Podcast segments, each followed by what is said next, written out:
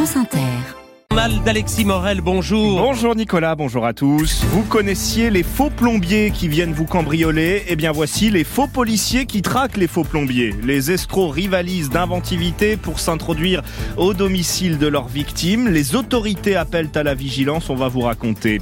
Nous serons aussi à la frontière entre la Pologne et l'Ukraine, bloqués par les agriculteurs polonais en colère contre la concurrence des produits ukrainiens. Le ton monte, Volodymyr Zelensky le prend très mal. Dans ce journal aussi pourquoi les aiguilleurs SNCF vont à leur tour faire grève ce week-end. Peu de perturbations attendues.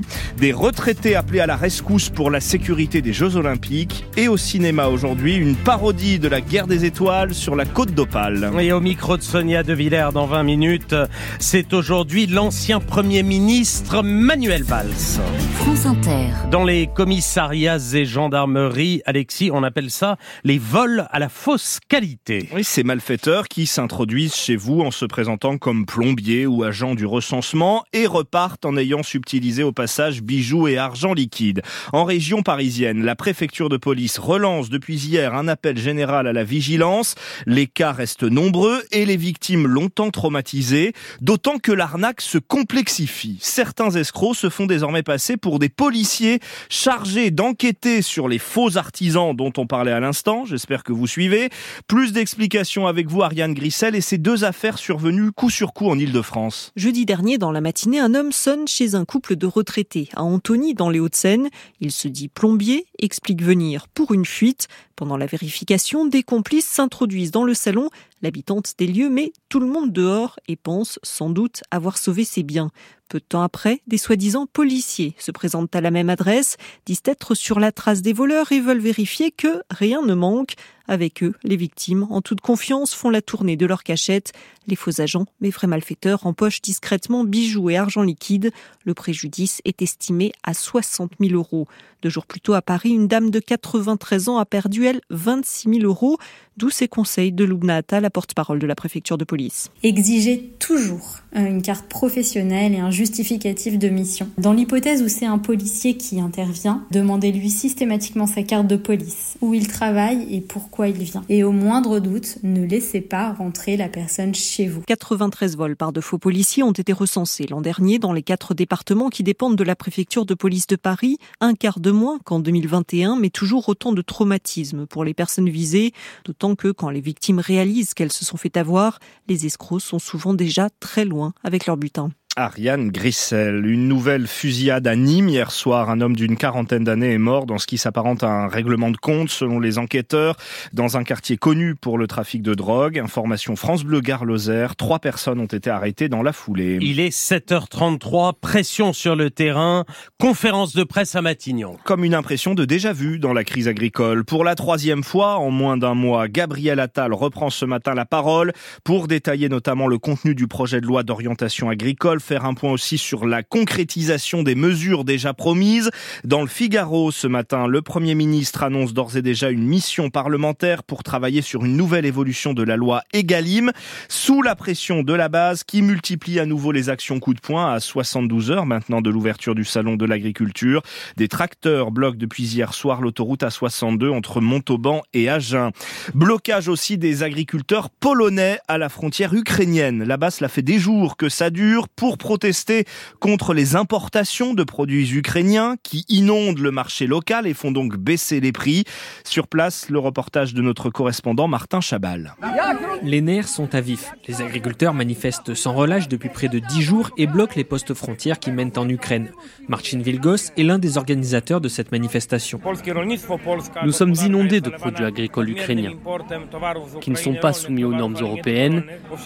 Pour eux, c'est donc moins cher à produire nich et c'est vendu moins cher.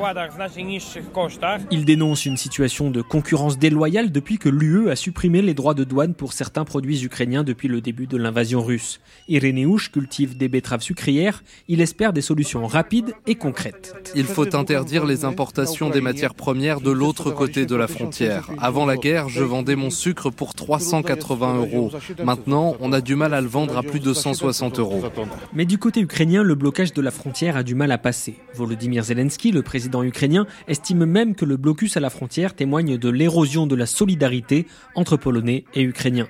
Pourtant, les manifestants ne se disent pas victimes de l'aide à l'Ukraine, mais plutôt des règles et des normes européennes difficiles à concilier avec la situation compliquée qu'ils traversent depuis le début de la guerre. Martin Chabal pour France Inter à Varsovie. Le président ukrainien qui participera samedi à une réunion du G7, deux ans après le début de l'offensive russe en Ukraine. Il sera question d'un nouveau train de sanctions contre Moscou après la mort en prison de l'opposant Alexei Navalny. Il n'a jamais pu devenir français de son vivant, mais ce soir, son cercueil sera recouvert du drapeau tricolore. Misak Manouchian entrera en fin de journée au Panthéon, 80 ans jour pour jour après son exécution par les nazis au Mont Valérien. Le résistant communiste apatride y reposera aux côtés de son épouse Méliné. 23 de ses compagnons d'armes seront aussi honorés symboliquement, leur nom gravé sur le caveau. À 18h30, la cérémonie d'une heure et demie s'ouvrira par la remontée des deux cercueils russes ou flots pour retracer euh, les temps forts de la vie euh, des Manouchians, du génocide arménien au choix de la France et de la résistance. Ce sera à vivre en direct sur Inter lors d'un 18-20 spécial. Et avant cela, euh, dès ce matin à 8h20 avec vos invités Nicolas. À la SNCF, une grève en cache une autre, mais pas avec le même impact sur le trafic. Après les contrôleurs le week-end dernier, c'est au tour des aiguilleurs de débrayer vendredi et samedi. Les perturbations attendues sont bien plus limitées. Trafic quasi normal, dit même la direction de l'entreprise. Il faut dire, Maxime Depps, que cette fois, seul Sudrail a déposé un préavis pour les salaires, mais pas seulement. Le préavis porte encore une fois sur des questions de rémunération, de conditions de travail, déposé le 31 janvier, il y a trois semaines donc. Préavis distinct de celui des contrôleurs, mais colère semblable pour Sud et son représentant Julien Trocaz. Il faut savoir que les aiguilleurs, ils sont en responsabilité de la réalisation des opérations de sécurité. Donc s'ils décident de cesser massivement le travail, ils risquent d'avoir encore beaucoup de trains qui vont rester à quai. À la différence près que cette fois-ci, détail qui n'en est pas un. La CGT, premier syndicat, n'appelle pas à la grève. Sudrail avance en solitaire pour que l'une des primes versées aux aiguilleurs soit rehaussée de 60 à 300 euros, que cette prime compte aussi davantage pour la retraite.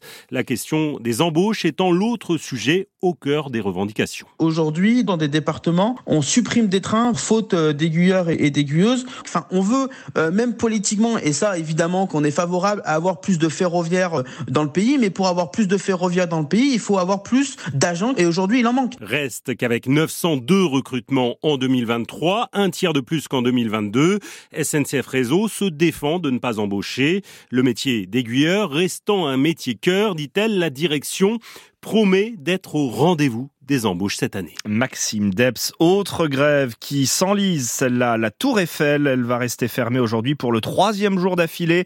La CGT affirme que la mairie de Paris refuse de négocier pour l'instant sur la gestion économique du monument. La Tour Eiffel qui servira pourtant d'écrin aux Jeux Olympiques cet été, à cinq mois de l'échéance. Les inquiétudes ne sont toujours pas levées sur la sécurité de ces Jeux. Près de 20, 25 000 agents privés sont nécessaires pour euh, sécuriser les sites olympiques et le compte n'y est toujours pas. Il y a donc urgence à recruter tous azimuts, y compris Sébastien Sabiron, chez des étudiants et des retraités. Tu me fais ton test radio? PC pour agent 1. À Noisy-le-Grand, près de Paris, ce centre de formation accueille jusqu'à 80 stagiaires en sécurité privée, dont Sifax, 19 ans. Il suit une formation accélérée de 3 semaines. C'est une formation très courte et ça permet d'avoir une certaine qualification pour travailler pendant les JO, en espérant avoir ma carte professionnelle. Pour susciter des vocations, la Caisse nationale d'assurance vieillesse a contacté 186 000 retraités franciliens, dont Jacques, 65 ans. Peut-être que ça pourrait me donner l'opportunité de croiser des grands champions. Euh, si ce qui m'était proposé, c'était de garder un parking en pleine nuit, euh, bon, ça m'attirerait pas hein, du tout. De son côté, la Fédération française de la sécurité privée suggère de faire également appel aux aspirants gendarmes et policiers pour éviter un scénario catastrophe. Son président Pierre Brageux. Tout le monde a gardé en mémoire euh, le problème des Jeux Olympiques de Londres, où l'armée avait dû être engagée en catastrophe au dernier moment. S'il manque quelques milliers d'agents de sécurité privée, l'armée saura faire. Si euh, le delta est plus important, là, ça deviendra un vrai problème. C'est pour ça que nous sommes tous mobilisés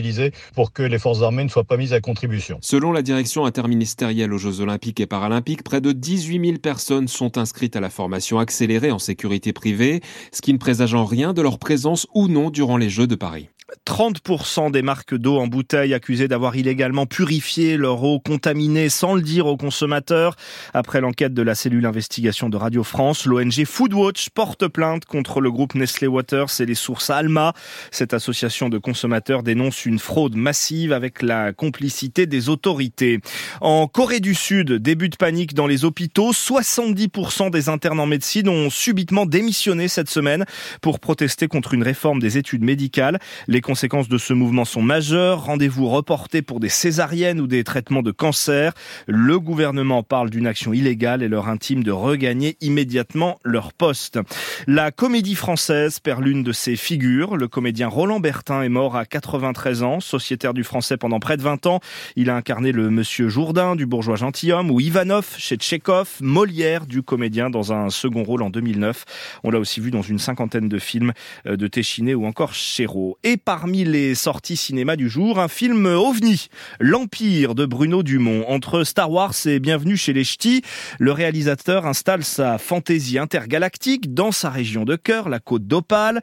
Alexis de Meyer, c'est disons une expérience, mais que vous nous conseillez de tenter. Johnny est un jeune pêcheur du Boulonnais, mais on découvre vite qu'il est aussi un cavalier de l'apocalypse, sous les ordres d'un Dark Vador en robe à fleurs, interprété par Fabrice Lucchini, Heureusement, les forces du bien ne tardent pas à contre-attaquer. Des deux côtés, des têtes vont tomber à coups de sabre laser, bien sûr. Le prince des ténèbres doit être enlevé de la surface de la Terre. Celui qui touche à mon Freddy, il y a deux cas à sa gueule. Comme à son habitude, Dumont convoque ici des acteurs débutants chargés de donner la réplique à Lucchini, mais aussi à Lina Coudry et Camille Cotin.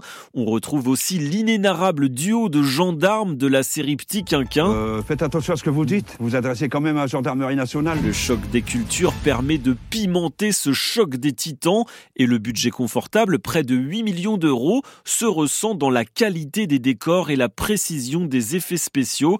Dommage tout de même que Bruno Dumont réduise son propos à sa sempiternelle obsession pour la lutte entre le bien et le mal et qu'il se complaise parfois dans un humour beauf flirtant avec la misogynie. L'Empire de Bruno Dumont, c'est en salle aujourd'hui. Alexis Morel, merci. À suivre les éditos politiques et